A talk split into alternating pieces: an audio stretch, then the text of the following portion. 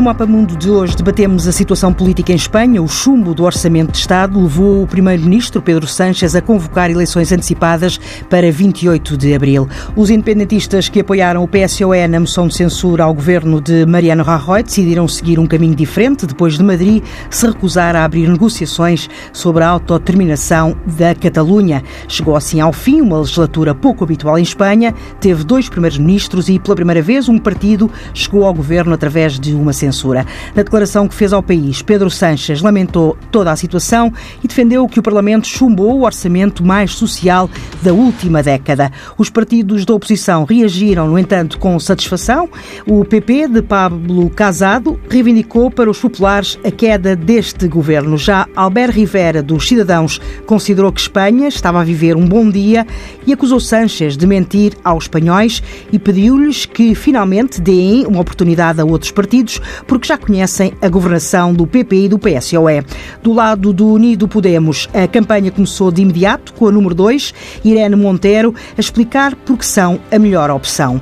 Para além do fim do governo de Sánchez, a semana passada em Espanha ficou também marcada pelo início do julgamento dos líderes independentistas da Catalunha. Doze antigos dirigentes estão sentados no banco dos réus, acusados de estarem envolvidos na tentativa de secessão da Catalunha em outubro de 2017. A Procuradoria Procuradoria-Geral pede penas até 25 anos e os advogados de defesa acusam o Tribunal de ser parcial e de não ter qualquer credibilidade. Neste Mapa Mundo tenho comigo Madalena Rezende, investigadora do Instituto Português de Relações Internacionais.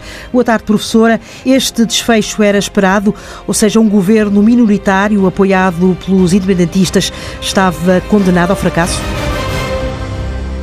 Era uma, um governo, obviamente, muito frágil, por ser um governo de minoria e por estar dependente da capacidade do Primeiro-Ministro de negociar e de agradar, de certa maneira, de se manter uh, em boas relações com os independentistas catalães. Uh, isso provou não ser, não ser uh, o Primeiro-Ministro não ser capaz de negociar com eles nos termos que eles querem. Portanto, sim, de facto, era uma, um governo extremamente frágil, porque eles retiraram a, a confiança ao governo.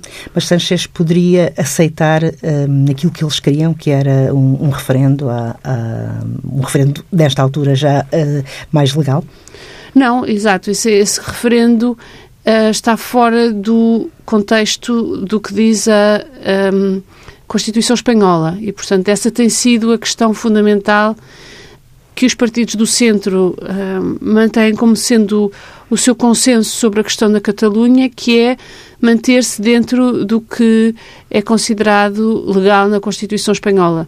Ao contrário do, do Partido Popular e do governo do Partido Popular de Mariano Rajoy, Pedro Sánchez tentou uh, tomar uma atitude mais uh, soft em relação aos catalães, por, por, também por táticas políticas, mas uh, para ele também era impossível uh, chegar ao ponto de permitir um novo referendo sobre a independência da Catalunha. O facto de um, o início do julgamento dos líderes independentistas um, a semana passada ter coincidido com a votação do orçamento, acha que de alguma forma houve aqui um, alguma influência? Uh, obviamente que os catalães estão a tentar fazer um jogo de, sobre a opinião pública nacional e internacional sobre este, sobre este um, julgamento. Ou seja, eles estão a tentar fazer deste julgamento uh, uma condenação do Estado espanhol e, e do regime político espanhol, um, dizendo que ele é uma violação dos direitos humanos e que demonstra que a democracia no, na, em Espanha está a ser posta em causa por esta por este, por este julgamento. Pelo contrário, os uh, governos do centro uh, e, os, digamos, dentro do, do arco constitucional, consideram que este julgamento não põe em causa uh, e, portanto, está a haver aqui uma, um grande jogo político acerca deste de julgamento, que está a ser acompanhado pelos mídias internacionais e nacionais, obviamente. E, portanto, obviamente que o início é um ótimo momento político para se lançar uma nova campanha e os catalães estão a jogar esse jogo. Sendo que o, o julgamento só termina depois das eleições de 28 de abril.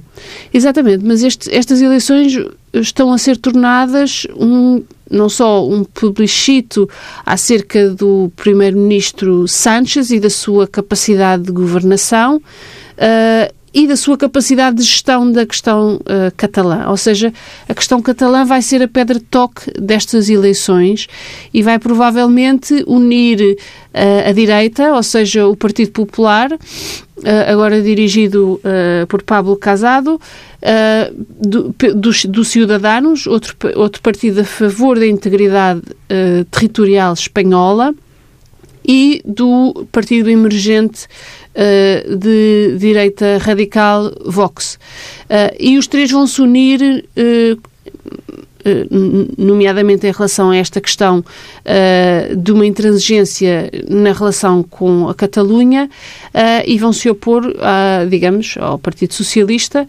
que está à frente nas, nas, na opinião pública, mas que tem uma dificuldade, eventualmente, de coligação com o Podemos. Os três partidos, o PP, os Cidadãos e o, e o Vox, um, já disseram que defendem uh, uma aplicação do artigo 155 uh, prolongada no tempo e, e mais dura. O que é que isso pode querer dizer?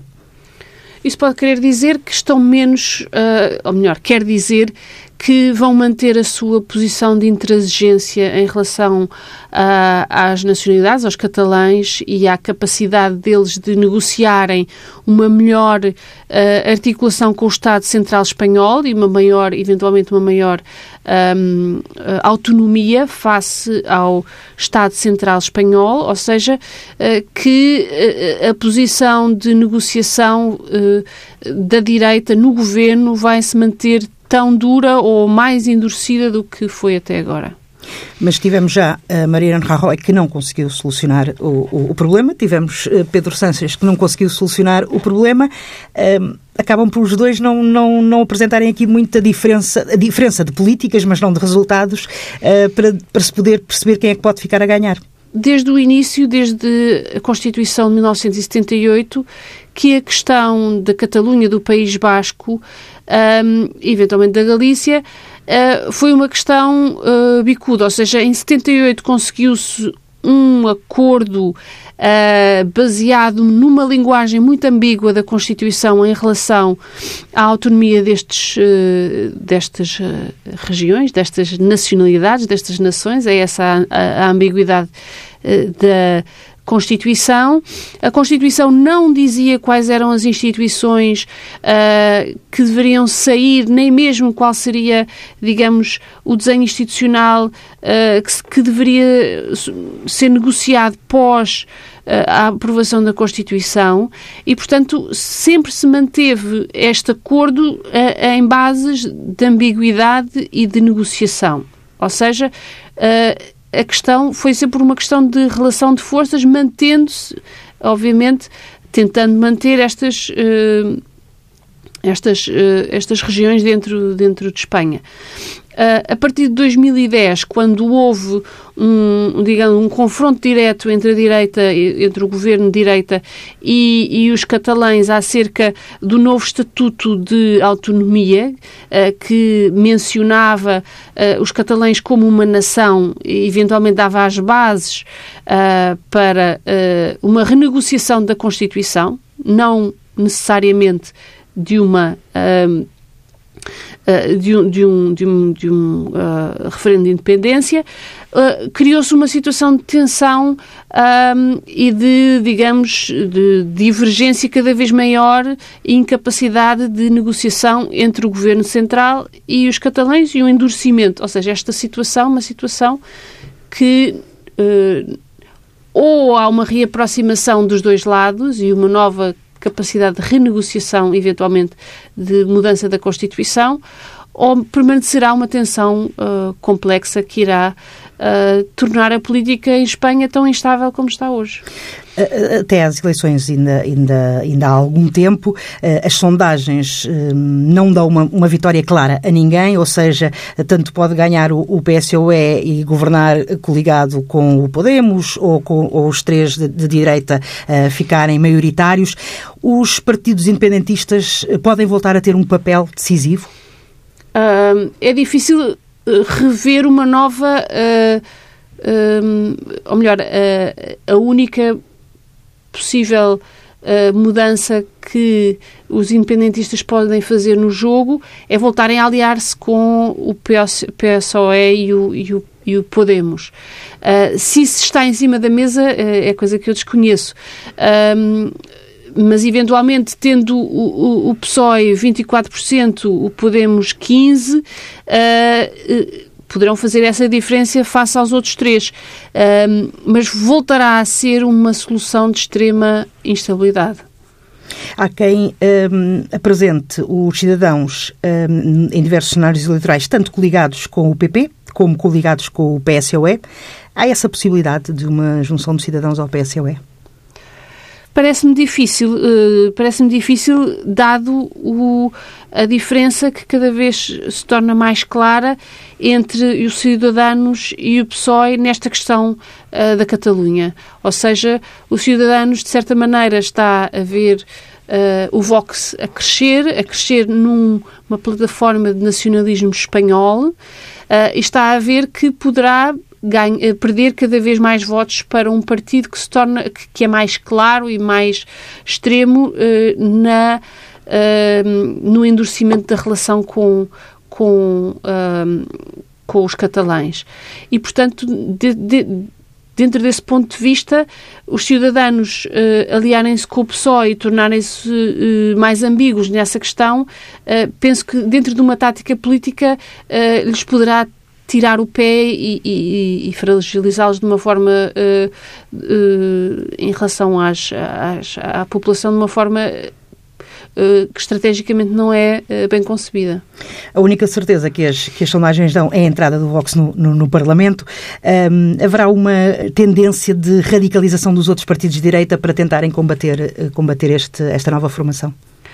Uh, por, vamos por partes. Por parte do, do, do, Partido Popular, é claro que uh, o Partido Popular está a regressar a um conservadorismo nacionalista uh, mais claro que tinha abandonado durante o período de Mariano Rajoy. Ou seja, está a voltar aos tempos de, de, de Aznar, quando o partido se, se, se tornou mais claro em relação uh, à sua relação com o nacionalismo espanhol, ou seja, uh, regressando à sua, à sua linguagem de querer uma Espanha una uh, e democrática, ou seja, esta, este slogan que torna o PP claramente um partido que vai zelar pela unidade de Espanha. Portanto, desse ponto de vista, o Vox veio recentrar o, o PP nessa, nesse, uh, nesse lugar de um partido conservador uh, nacionalista. Por outro lado, o, o, o Ciudadanos, uh, que, se, que, se, tinha sempre uh, definido também como um partido a favor uh, da unidade espanhola, mas de certa maneira dizendo que o PP não estava a cumprir o seu, o seu papel e estava, digamos, a tornar-se muito autoritário na forma como lidava com os catalães tem também que se posicionar nesta questão, ou seja, esta, esta questão está a dividir o espectro político de forma mais clara e dessa forma uh, o Vox veio demonstrar que isso é verdade e que não há grande margem para os partidos de direita nesta questão. Eh, o líder do, do PP sucedeu a, a Mariano Rajoy um, ehm, há pouco tempo. É uma liderança que já está consolidada?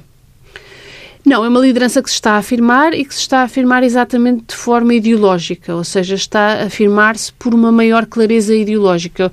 O Partido, o, o, o, Partido Popular, como sabemos, é um partido que tem origem uh, na Aliança Popular, que era um partido uh, de, uh, enfim, que, que, veio ser constituído por elites políticas que vinham do franquismo, que se tentou recentrar ao centro, que se tentou centrar uh, durante os anos uh, 90 um, como um partido conservador, democrático uh, e neoliberal, digamos assim. A questão das nacionalidades sempre foi uma questão uh, delicada Uh, e, portanto, Pablo Casales vem, digamos, ultrapassar estes complexos do pós-franquismo e vem reafirmar o Partido Popular como um partido de clara direita, de claro uh, centramento neoliberal nacionalista e, portanto, dessa forma está a consolidar, está a tentar consolidar a sua, a sua liderança no, no partido.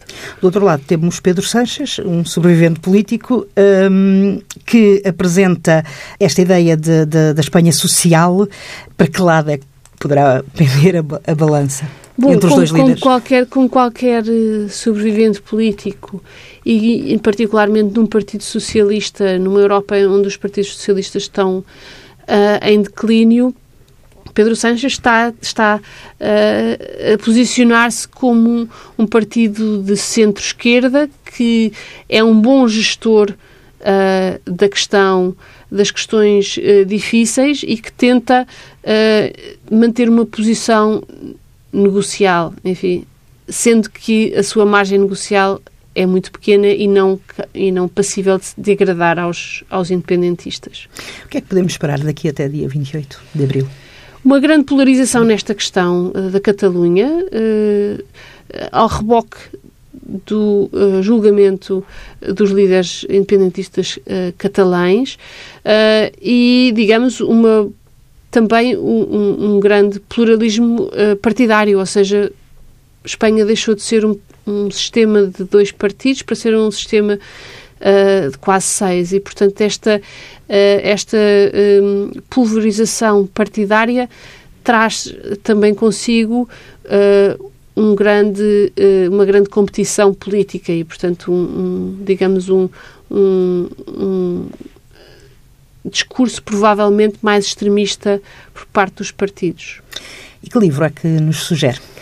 Uh, eu trago um livro de um intelectual e professor americano, Mark Lyle, The Shipwrecked Mind, uh, em que ele analisa Uh, o discurso político de hoje em dia à luz uh, da ideia de que a política hoje em dia está, é mais conduzida por um sentimento de nostalgia do que por um, uh, ideias sobre o futuro, sobre utopias e que, portanto, esta esta saudade do que foi e, e, do regresso a um passado imaginado é, um, é uma força política uh, que está a ser aproveitada pelos partidos de, de, de, de direita, particularmente, e de extrema-direita também.